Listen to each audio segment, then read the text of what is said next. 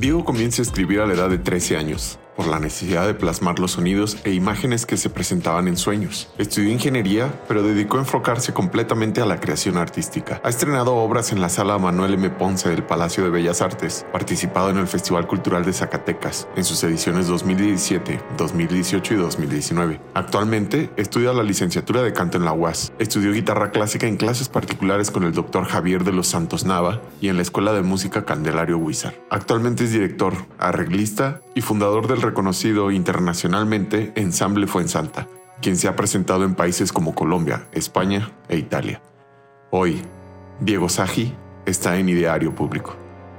Estamos en Ideario Público un día más y con el honor y el orgullo de recibir a un joven con toda su energía, Diego Jiménez de los Santos, más conocido como Diego Saji. Diego, bienvenido a este Diario Público, me encanta que estés aquí y ahorita van a saber por qué lo digo. Muchísimas gracias. Al contrario, es un placer estar aquí nuevamente contigo. Pues platiquemos. Yo les quiero decir que Diego Saji es... Em, ha estudiado en instituciones públicas, es una maravilla, verán, es ingeniero, es, mm, estudió mercadotecnia y también da clases y está estudiando canto en la Universidad Autónoma de Zacatecas. Es de esas personas y de esos jóvenes que hacen nuestras instituciones públicas y de las que nos debemos sentir muy orgullosos. Yo creo mucho en las instituciones públicas, Diego, porque producen personas como tú, seres humanos que aportan a otros. Tú das clase de canto, además de la ingeniería, la mercadotecnia. Ahorita nos vas a contar cómo es esa idea y por qué te fuiste de la ingeniería a la mercadotecnia, al canto. Eres un hombre multifacético, Diego, cuéntanos. Sí. Yo inicio mis estudios, bueno, primeramente fue en música desde la edad de los 11 años, porque en la familia pues, tenemos músicos, ¿no? Hay otro tenor cantante, Alejandro de los Santos, de Fresnillo, eh, otros primos que están en Estados Unidos, son concertistas de guitarra clásica, eh, pues desde muy pequeño, porque en las reuniones familiares básicamente era, nos juntábamos y los músicos y toda la atención con ellos. Entonces la idea de la música y el acercamiento fue de muy pequeño, además de que mi abuelo en Jerez tenía un alborotagüeyes, así se le llamaba según la etnomusicología al tamborazo. Entonces él dirigía un, un güey, es un tamborazo. y pues desde pequeño nosotros tenemos la, la, música cerca de nosotros. Eh, pasa el tiempo, eh, como mi papá tiene un enfoque físico-matemático, pues a mí se me acerca un poco más a una carrera ad hoc, a, la carrera de mi padre. Este, decido estudiar una ingeniería, termino la ingeniería, pero nunca suelto la música. Eh, estuve estudiando flamenco, estuve estudiando un poquito de técnicas extendidas de jazz, todo esto. Eh, cuando termino la ingeniería, pues decido tomar música. Entonces fue cuando así comienzo a estudiar la licenciatura en música. ¿Por qué no, por qué no te decidiste por la música desde siempre? Si ya venía, porque en la casa también decían los músicos, no, hay que estudiar otra cosa. Sí, sí, totalmente fue eso. Yo al salir de la preparatoria y tomar un bachillerato, yo tenía decidido ser músico pero la influencia ¿no? de los padres de, pues debes de estudiar algo que sí sea una carrera que sí te deje dinero que puedas estar es una carrera. sí claro e, es, es una carrera y créeme que, que, yo por ejemplo ahorita que me dedico ya tengo desde 2017 dedicándome al 100% a la música ¿te ha dado eh, más que la ingeniería? sí sí ¿y has aportado más a la música que en la ingeniería? espero que así sea pero así lo siento yo eh, en realidad eh, dentro de la música, pues me he considerado una persona que decide aportar para el desarrollo y bienestar del arte y la cultura de nuestro estado, de Jerez. Eh, nosotros, yo al menos en música siento que trabajo lo doble, que en la ingeniería me cuesta más trabajo hacer todo, pero es, es muy grato porque no hay un estado de confort, de sentarme en un escritorio y decir ya sé hacer el mismo trabajo, hago lo mismo, procesos no Tienes un proceso creativo importante. ¿De dónde viene? Bueno, yo, desde, según memorias de mi madre, desde niño yo hacía mis cosas, ¿no? Yo no sabía tocar ningún instrumento, pero era un niño que empezaba a cantar o tararear cosas y mi mamá me decía, sí, mi mamá me decía que eso de dónde lo sacaba, a veces le decía que lo soñé o se me ocurría, me gustaba dibujar, hacía mis propios monitos Eh, y así nació, a los 13 años se me dio la oportunidad mediante también una convocatoria que se hizo de grabar mi primer disco a los 13 años con tres canciones mías. Bueno, ¿Y qué participé. tenía ese disco, cuéntanos. Bueno, eran cinco agrupaciones del estado. Eh, yo era rockero, sigo siendo rockero, me gusta el rock. Eh, yo inicié en este género y bueno, era de los primeros amores, ¿no? A los 13 años, entre ellos estaba una maestra que me gustaba y se le compuso una canción. Sí, eh, y era algo muy, muy, pues muy inocente en cierto aspecto, hablando de armónica melódica y en cuestión de, de- de textos, ¿no? Pero fueron las primeras inclinaciones hacia lo creativo y plasmarlo a través de un disco. Fue donde inició, ya obviamente el proceso cambia, evoluciona mediante el conocimiento. Tú has tenido y conozco tu trabajo, Diego, y es eh, pues un trabajo serio que siempre me ha parecido que te ha costado mucho trabajo, pero mucha disciplina, mucho orden.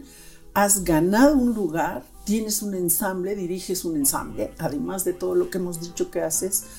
Y yo un día los escuché con unos amigos en los Dorados de Villa. Está uno comiendo y de repente llegan unos chicos y se empieza a oír una voz maravillosa. Arreglos impresionantes. Hiciste algo para el centenario de López Velarde. Todo eso es lo que digo que hace de Diego Sají quien es. Sí. ¿Tú cómo te ves como compositor? Bueno, mm, yo no soy un compositor eh, que haya estudiado la, la carrera de composición. Eh, yo inicio la composición, como ya bien lo dije, de manera eh, autóctona, autóctona, autodidacta, eh, de, de una forma muy, muy natural, muy, muy, muy que brota más, más del ser, ¿no? Eh, pasa el tiempo y yo pues realmente quería darme cuenta si, si podía dedicarme a la composición o no. Para esto yo pregunté en la universidad en la cuando yo todavía vivía en Guadalajara, eh, pregunté quién era un maestro que me pudiese orientar y decirme si, si servía yo para la composición o no. Y por ahí, entre muchas, muchas respuestas, pues todo llegó al maestro Gonzalo Castillo, que es un doctor que estudió en, en- en la Unión Soviética en aquel Magnífico tiempo, en el maestro. Conservatorio Tchaikovsky. Eh, pues me acerqué a él. Él fue mi primer maestro de composición, mi primer tutor, que hasta la fecha lo ves todavía en ciertas composiciones con el que trabajo de la mano. Y con él fue básicamente donde comencé a trabajar, eh, obviamente sin saber mucho yo. Me dio bastante material, análisis de obras, empecé a ver contrapunto, armonía, este análisis, bastantes cosas que eso ya me llevaron con otros maestros. Empecé a tomar cursos en Jalapa, en el, Conservatorio Nacional, en el Conservatorio de las Rosas, con algunos maestros de, Europa.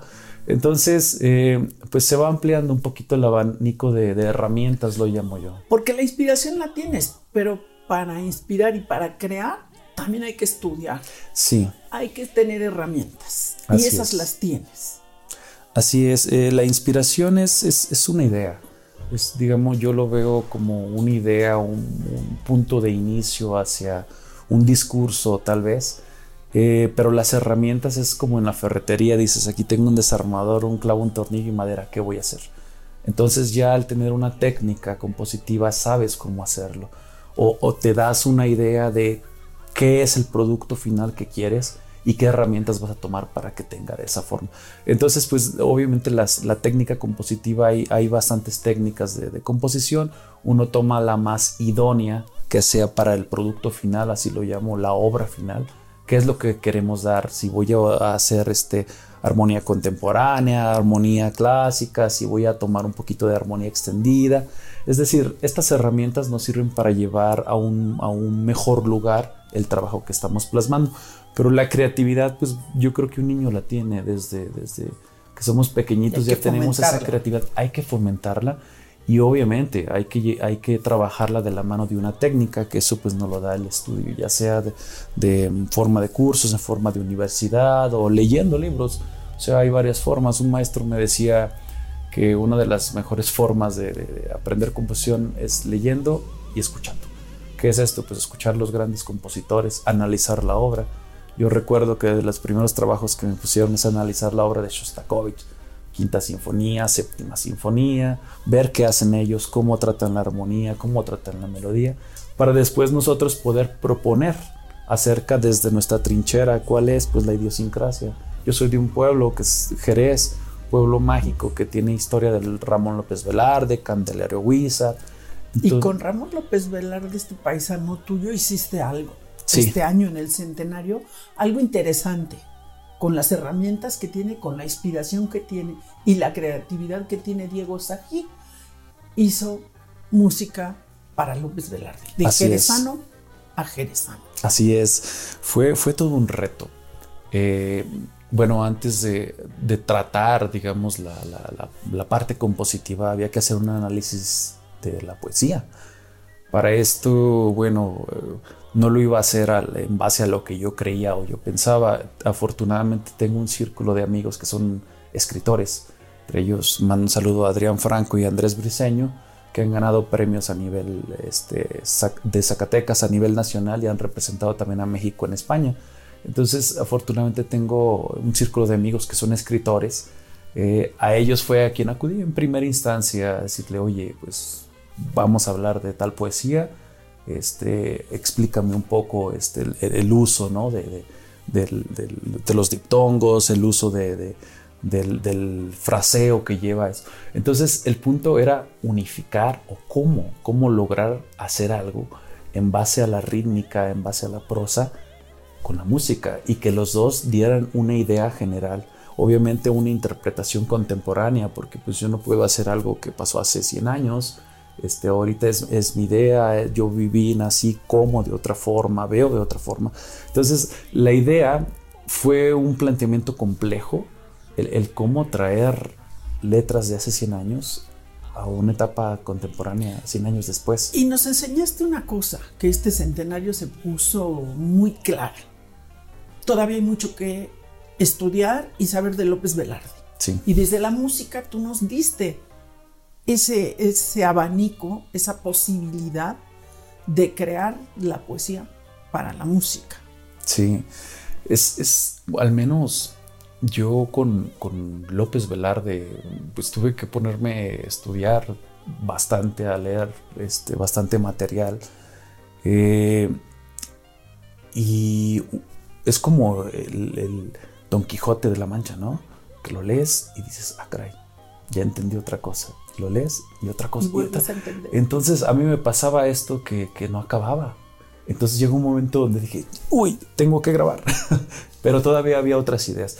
Entonces eh, es algo mágico porque es como, como una una fuente de inspiración que no acaba y no acaba y no acaba. Si uno le Entras dentro de la universalidad, Diego. te lo digo. Además, tú atendiste una convocatoria de la UAS que todavía no se dice, está por decirse el, ¿Con qué participaste en la convocatoria del Aguas? También era algo de López Velarde, por eso lo recuerdo sí, Sí, la universidad lanzó una convocatoria para un concurso estatal de composición, el cual pues podrían participar todo compositor con una obra inédita y nueva, es decir, algo que no se haya este, realizado ni, ni expuesto anteriormente, entonces pues esto indicaba que habría que elegir un poema de López Velarde y musicalizarlo. Entonces esto lo, Esa convocatoria llegó cuando tú ya habías hecho un trabajo similar. Sí, yo ya había eh, colaborado. Miren, yo no dudo que Diego va a ganar ese premio, pero esperemos a que dice, porque además son jurados de conservatorios, no solo es un jurado zacatecano. Sí. Es un jurado compuesto por eh, músicos de renombre eh, que están analizando el resultado de esta convocatoria. Pronto sabremos quién gana yo apuesto porque ganaste, Diego, pero vamos a esperar. Yo creo mucho en los jóvenes y en las instituciones públicas, lo reitero. ¿Por qué? Porque hacen posible esto, esto que estamos viendo. Porque además quiero recalcar algo y quiero que me permita Diego Saji entrar a una parte humana que él tiene. Hace poco hubo un lamentable hecho en la ermita en Jerez, y ustedes lo deben recordar, es un asunto que se supo a nivel nacional e internacional de que fueron desalojados eh, los pobladores de este lugar y Diego, que es amante de las mascotas, rescató a los perros que ahí se quedaron y los puso en hogares temporales. Estamos ante un gran ser humano Y yo creo que quienes crean y quienes trascienden y quienes se pueden meter al ámbito de lo universal deben ser así y son así como Diego Sají. Por eso me encanta que estés aquí. Cuéntanos esa parte y también es formador, también tiene escuela, por si ustedes necesitan formar músicos, formar personas. Cuéntanos esa parte rápidamente y para ir cerrando esta conversación. Sí, claro. Eh, retomando el tema de la ermita, pues esto se supo a nivel nacional, eh, nosotros mismos lo experimentamos porque vimos gente, eh, ancianitos, vagando por las calles buscando, así lo decían, un taco, algo que comer, eh, una cobija, una, una chamarra, sus animalitos este, atrás de ellos, fieles. Entonces sí se dio un gran apoyo por distintas asociaciones civiles acerca de pues ayudar, ¿no? Generar este algunos sitios idóneos para que estas personas pudieran estar ahí un tiempo, pero los animalitos no. Eh, los animalitos quedaron en las calles, eh, mucha gente los maltrataba, ¿no? me tocó ver muchos que atropellaban y lo hacían de manera este, pues triste, ¿no? Directamente veían al animal y parece que lo apuntaban. Esa es la parte del México que nos duele. Pero también hay personas solidarias como tú. Exacto. Que ayudaron a estas personas. Incluso tú todavía tienes por ahí una mascota. Tengo varios.